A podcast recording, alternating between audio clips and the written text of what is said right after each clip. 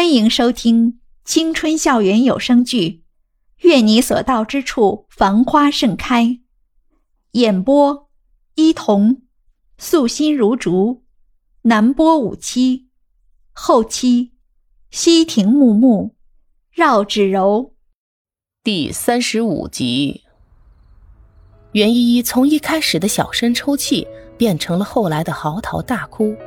让站在不远处的大块头又忍不住走上前来，他轻轻抱住他抖得厉害的身体，柔声安慰道：“依依，别哭了，别哭了啊，没事了。”袁依依把头埋进了大块头的臂弯，继续哭，一边哭一边说：“你们都是自私的人，这个世界上没有一个人爱我，没有一个人。”虽然他的声音仿佛是在喃喃自语，但是大块头还是听到了他嘴里的每一个字，忍不住把他抱紧了一点。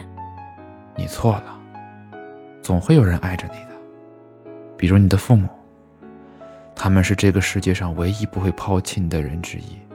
大块头拍着他的背安慰道，哪知袁依依并不领情。听他说完，立马身子立得笔直，然后双手撑着地挪到远一点的地方去。他的行为让大块头多少有些摸不着头脑，自己难道刚刚又说错话了吗？他也没说什么呀，真是应了那句老话：“女人心，海底针。”哭够了的袁依依用双手抱住自己，目光空洞的伸到远方。好像灵魂早已经不在他的躯体里面了。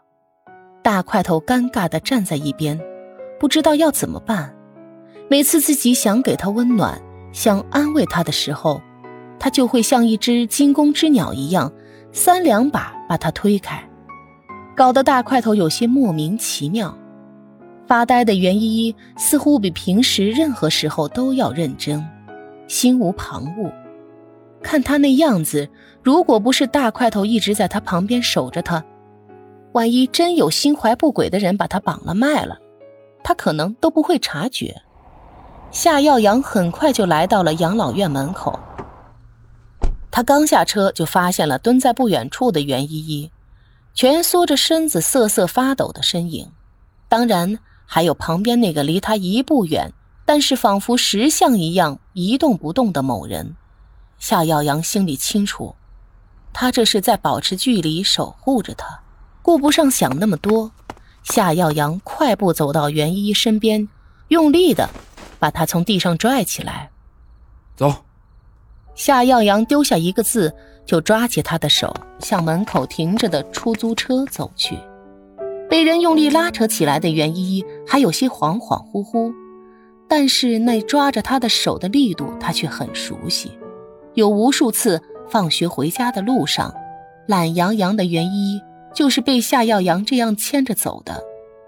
他永远都是顺从的跟在他的身后，把身子拼命的往后扬，这样夏耀阳拉起他来就会很费力。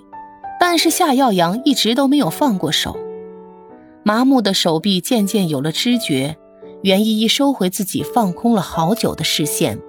盯着前面夏耀阳的背影，在快要走到车旁边，而夏耀阳的手就要触到门把手的那一刻，袁依依突然用力的把身子朝后仰去，夏耀阳被他突如其来的大力拉出去好远，好不容易才拽住了他的手，扶着他站稳。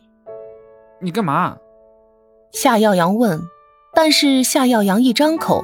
袁依依就立马挣脱了他的手，并用手捂住了鼻子，瞬间一脸嫌弃瞪着他。夏悠阳，你喝酒了？